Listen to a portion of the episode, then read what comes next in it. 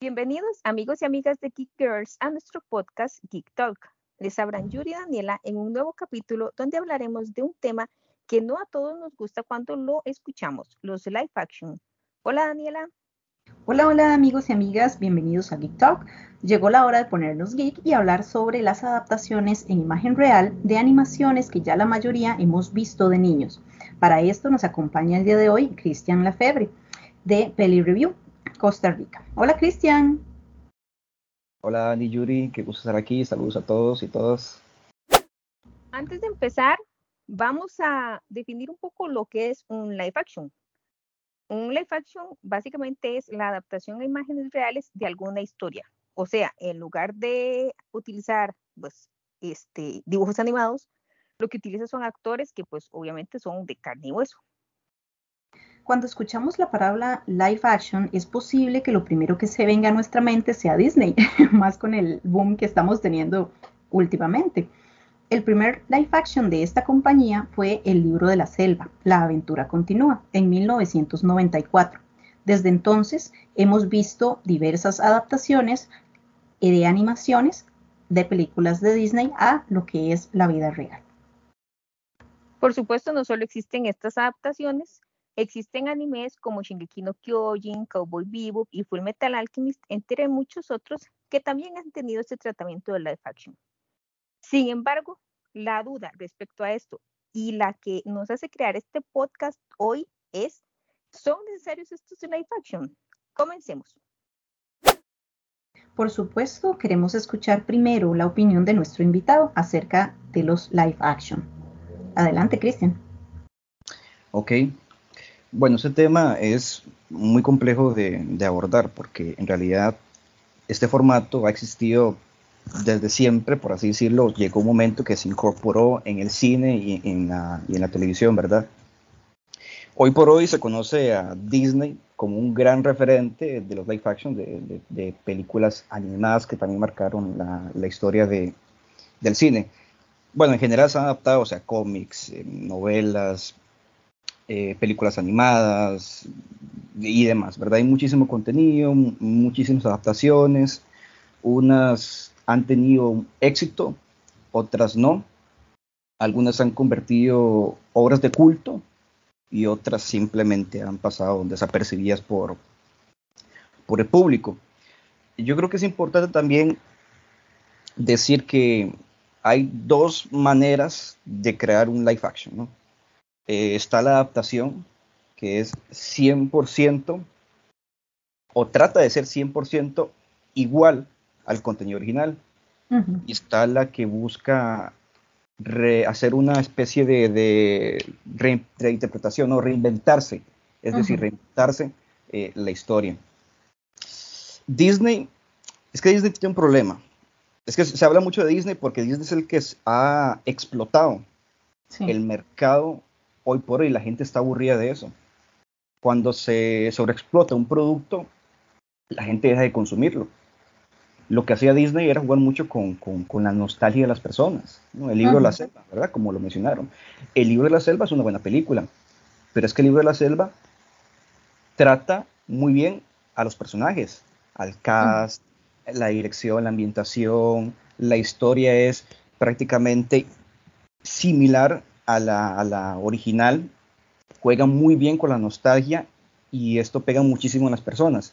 Pero está bien, consumir un producto de estos de vez en cuando está excelente. El problema de Disney es que ha sacado y sacado una y otra vez y algunos productos tratan de ser eh, una adaptación, pero se pierden, en, digamos, en, el camino. Voy a poner un ejemplo. Pinocho, por ejemplo. Usted ve a Tom Hanks, parece salido, o sea, totalmente de, la película animada. O sea, se ve igualito. Eh, Pinocho tiene un diseño exactamente igual. Incluso el gatito, ya se me olvidó cómo se llama, Fígaro. Fígaro también es totalmente parecido. Pero tenemos a la hada. El hada es totalmente diferente. No está mal hacer cosas diferentes, simplemente que el público no es tonto. Cuando usted le va a presentar eh, al público una adaptación El público espera que sea similar al contenido original. Entonces, yo creo que con Pinocho pasó esto. Presentaron, además de que es una película que tiene eh, algunas escenas que salen tota-, totalmente del contexto histórico. O sea, como uno se pierde ahí un poco, hay una marenta que baila salsa, creo, no recuerdo, hay una escena que baila alguna, no me acuerdo qué era, creo que era salsa. O sea, y usted ve esto y no encaja con, con el, digamos, con el contexto histórico de, de, la película. Pero lo que, quiero decir, lo que quiero decir es esto, si se va a hacer una adaptación, tiene que hacerse fiel, porque la gente espera esto de, una película. Mulan, por ejemplo. Mulan se vendió como una adaptación fiel y no lo fue. correcto. Sí. Y Aladdin, por ejemplo, sí fue una adaptación fiel. No, a algunas personas no les gusta 50-50, diría yo, pero todavía respeta la esencia de los personajes, a pesar de que hubo algunos cambios eh, mínimos. Obviamente, cuando va a haber un cambio, eso se convierte en una eh, en reinventarse la historia. Christopher Robin, por ejemplo, se reinventaron totalmente la historia. Cruella también es una historia totalmente eh, reinventada. Y así, o sea, eso es, es, importante como distinguir, ¿verdad? Estos dos tipos de, de, contenido que se vende eh, en live action. Pero volvemos a lo mismo, el problema es la sobreexplotación de este producto. O sea, sacar muchísimo al mercado, la gente se llega a aburrir y ya no los va a consumir. Entonces, esa sería más o menos mi, mi opinión hasta el momento. No, perfecto. Ah, bueno, perdón. perdón. Ahora que menciona lo de el hada de Pinocho, yo no he visto Pinocho, la verdad, ahí lo confieso, porque todo el mundo dio unas críticas pésimas sobre Pinocho. No me dieron ganas de ver Pinocho en realidad, pero no era por el hada, porque yo vi que el hada era negra, ¿verdad? Este, entonces, este, quería mencionar también el hecho de la llamada inclusión forzada. Este, y mencionar obviamente la sirenita, que no se puede dejar de mencionar la sirenita en este asunto de los live action, que ha sido como el escándalo del año prácticamente, la pobre Halle Bailey, como la han tratado por ser una sirena negra, este, que Christian menciona que la, la importancia de los live action es una buena adaptación, pero ¿qué pasa cuando la adaptación que, en la que se están basando no es la adaptación fiel a la historia. Por ejemplo, la sirenita, como estamos hablando. La sirenita de Disney de, prácticamente no tiene nada que ver con la historia de Hans Christian Andersen. Es completamente diferente. Obviamente yo entiendo que es adaptada para niños y que pues, los niños no van a no van a tomar muy bien el que la sirenita no se case con el príncipe y se convierta en espuma y se muera pero, pero entonces, ¿de, ¿en qué estamos quedando? Igual, igual el hecho de que la sirenita sea negra, una sirena es un ser mitológico y pues en mi caso a mí no me molesta este, la actriz, a mí me encanta, ella me encanta, me gusta mucho cómo canta y todo, entonces yo no tengo ningún problema, pero hay mucha gente que se está quejando por porque es una actriz negra y que inclusión forzada y que estas cosas. Entonces a mí me parece que también a veces en cuanto a live action, la gente exagera mucho, se queja mucho no esperan ver el producto terminado, sino que es como que quejémonos de una vez porque metieron a este actor o esta actriz y no me gusta. Bueno, en ese caso, pues, ¿verdad? Lo que es la inclusión ya es un tema muy eh, de boca en boca en lo que serían los live action.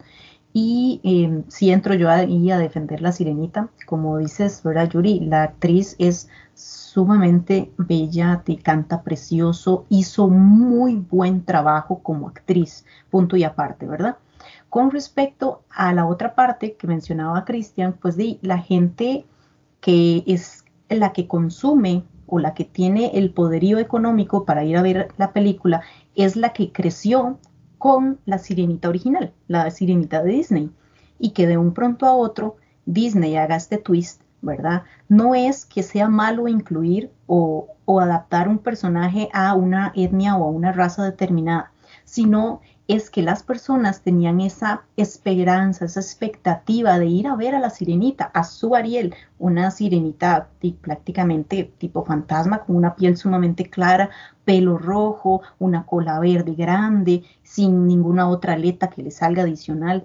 Entonces ahí es donde el, Disney y cualquiera que vaya a hacer una, una, live action, ¿verdad? Tiene que tener mucho cuidado porque la línea es muy delgada. Para crear, digamos, una adaptación, usted, bueno, opino yo, nosotros en general deberíamos hacer un estudio de mercado.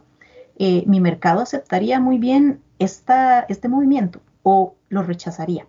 Disney se hubiera ahorrado muchísimas críticas, muchísimas molestias, muchísimas, ¿verdad? Boom en apogeos ahorita de boca en boca, si hubiera hecho eso, como si fuera a sacar un producto, como bien dice Cristian, al mercado, no sé, un muñequito, una, em, una bicicleta, un etcétera, ¿verdad? Ese estudio de mercado es sumamente importante y siento yo que Disney ya está tan acostumbrado a que es él el que manda en los live action que evita o obvia eso tan importante, ¿verdad? Entonces ahí es donde nace el descontento, porque las personas que de verdad tienen el poderío económico en este momento son las que crecieron con la sirenita, ¿verdad? De una forma y se la están cambiando de otra forma. Sin embargo, ¿verdad? Para irnos ya pues, analizando lo que es mi idea, eh, me gusta muchísimo lo que son los live action cuando están muy bien pensados y muy bien analizados. Por ejemplo, lo que es Aladdin.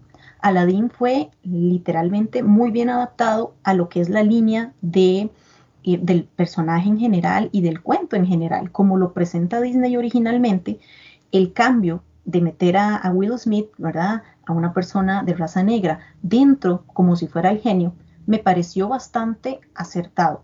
Primero por el carisma de la persona, ¿verdad? Will Smith es demasiado buen actor, es muy carismático y jala mucha gente. Y segundo, el personaje original es azul. Entonces, es azul bien podría ser una persona este, de color o una persona, ¿verdad? De color blanco.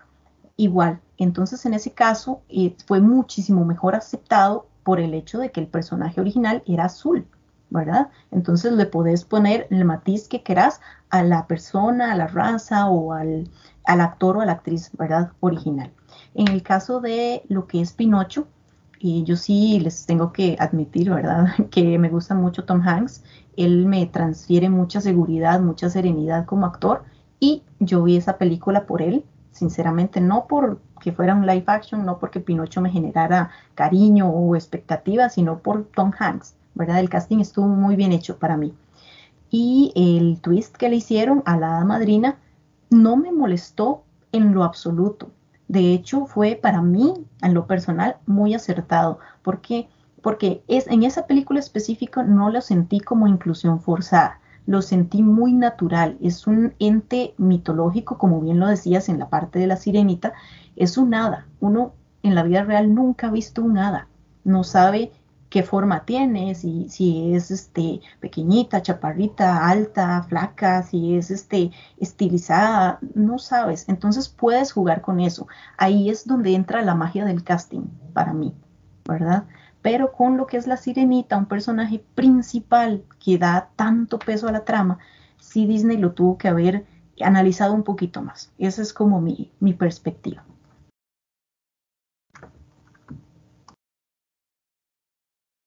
Sí, sí. Bueno, yo estoy de acuerdo con ustedes en, algunas cosas, ¿verdad? Y es que también aquí entra de nuevo el, asunto de, reinventarse la historia, ¿verdad? O sea, cuando va a haber un cambio con respecto a la historia original, ese cambio tiene que estar justificado. Porque es una historia totalmente distinta. Yo no he visto La Sirenita. He escuchado buenas críticas de la película. Eh, entonces no puedo decir nada con, con respecto de a ella. Pero eh, quiero verla, justamente por lo que he escuchado. Y tengo la idea de que esta película podría ser como una, eh, no una adaptación, sino una historia reinventada, ¿no? Con respecto al clásico original de, de la, de la Sirenita. Voy a poner otro ejemplo, Alicia en el País de las Maravillas, de Tim Burton. Sí. Eh, ambas películas son muy buenas y de nuevo son historias diferentes a la historia original, con un tanto, unos matices eh, y esencia un poco de, la dirección de, la mano de, Tim Burton, ¿verdad? Eh, se siente, se siente este, este estilo cinematográfico. Pero por un lado está Dumbo. Dumbo también es de Tim Burton y Dumbo es muy mala, es muy mala. Pero aquí el mismo Tim Burton habló, habló de esto y dijo que como que Disney había limitado un poco eh, la creatividad del director y de la, de la producción. Entonces aquí uno siente la intención de Disney que muchas veces simplemente es vender el producto, ¿verdad? Nada más que el producto llegue, que la gente lo consuma y se acabó. No quiero decir que sea esto una regla general, ¿verdad? Con todo el contenido que, que, saque Disney, pero sí es algo a lo que Disney ya nos tiene acostumbrados. Puede ser que vayamos a ver una buena adaptación o una pésima adaptación. O sea, están estas, estas dos opciones. y, llega, llega a, frustrar mucho en realidad, porque estaría jugando con, con el público, ¿no? ¿Entiendes? Estaría algo bueno, algo malo. Y justamente con esa intención nada más de vender. El arte muchas veces es comercial, o sea, no, no, digo, no digo que no, pero eh, otras veces no tanto. Obviamente Disney siempre busca vender porque es Disney, pero pueden vender un buen producto si, si realmente se comprometen, se comprometen a ello. Liberando un poquito de lo que es Disney en general, bueno, live action han habido muchísimos. Por ejemplo, vayámonos a Los Picapiedra del año 1994, ¿verdad? La serie fue adaptada en live action y realmente el casting estuvo muy bien acertado y la química que hubo entre los, entre los actores y actrices fue muy buena Después también, y este sí va a ser un boom, Dragon Ball Evolution. Ese ah. live action, eso fue, oh Dios, es que no tiene, no tiene punto. Pero es que yo creo que hay un problema con los gringos adaptando este anime.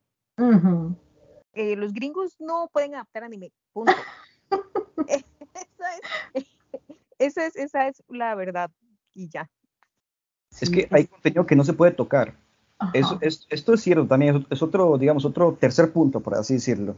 Este, hay contenido que realmente no se puede reinventar. Ejemplo, Dragon Ball, Dragon Ball Evolution no tiene nada que ver con, el anime, este, es una mala adaptación y es una mala eh, reinterpretación de la historia original. De hecho, el anime tiene un detalle muy, muy interesante, muy importante, porque el anime prácticamente es como una Biblia para ciertas generaciones o ciertas este, seguidores, ¿verdad? Entonces, si de un pronto a otro llegas y impones un cambio radical, bueno, esos son los mismos personajes, pero la historia ahora es nueva, eh, no, vas a chocar con pared con este tipo de, de personas, ¿verdad? Eso para mí también le está pasando a la Sirenita, le pasó a Dragon Ball Evolution y le está pasando ahorita a Saint Seiya, el inicio. Entonces, por ahí más o menos, ¿verdad, Cristian?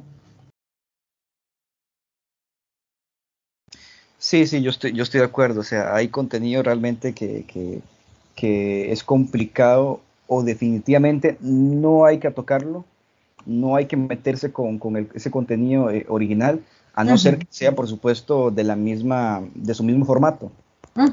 En este caso sería anime. Eh, pero Dragon Ball Evolution es pésima, o sea, es pésima, muy mal recibida y, una, y un producto realmente comercial, porque lo fue, o sea, fue un producto comercial. De ahí no pasó. exactamente. De hecho, también, por ejemplo, Scooby-Doo. Scooby-Doo sacaron la película para sacar una, una venta masiva, no recuerdo cuál este, empresa, pero de muñecos. Scooby-Doo realmente fue una adaptación de, una, de un dibujo animado de Hanna-Barbera que fue al inicio muy mal, ¿verdad? Las adaptaciones no fueron, y no fue culpa ni de los actores ni las actrices que participaron, fue culpa del guion que quisieron vender y la forma en la que nos quisieron presentar, porque si lo ves, el casting está muy apegado a lo que serían los personajes originales de la adaptación de Hanna-Barbera, pero no hubo no, no funcionó, no hubo como química, ¿verdad? Entre lo que es la actuación también hecha contra lo que es el guion tan perdido, ¿verdad? Tan desubicado en ciertos aspectos y en ciertos, en ciertos momentos.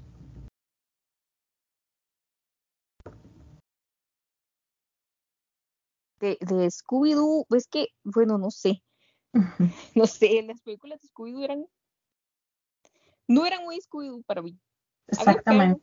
Había, personas con el perro Faltaba esa esencia, correcto. Siento yo, faltaba la esencia de Scooby-Doo, la real, digamos.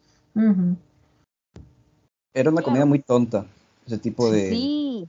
Sí, muy gringa, muy gringa. Sí, muy agringada. Fue una comedia muy, muy física que se fue por las ramas, pero perdió la esencia verdadera de, Scooby-Doo que presentaba Hanna Barbera, a mi criterio.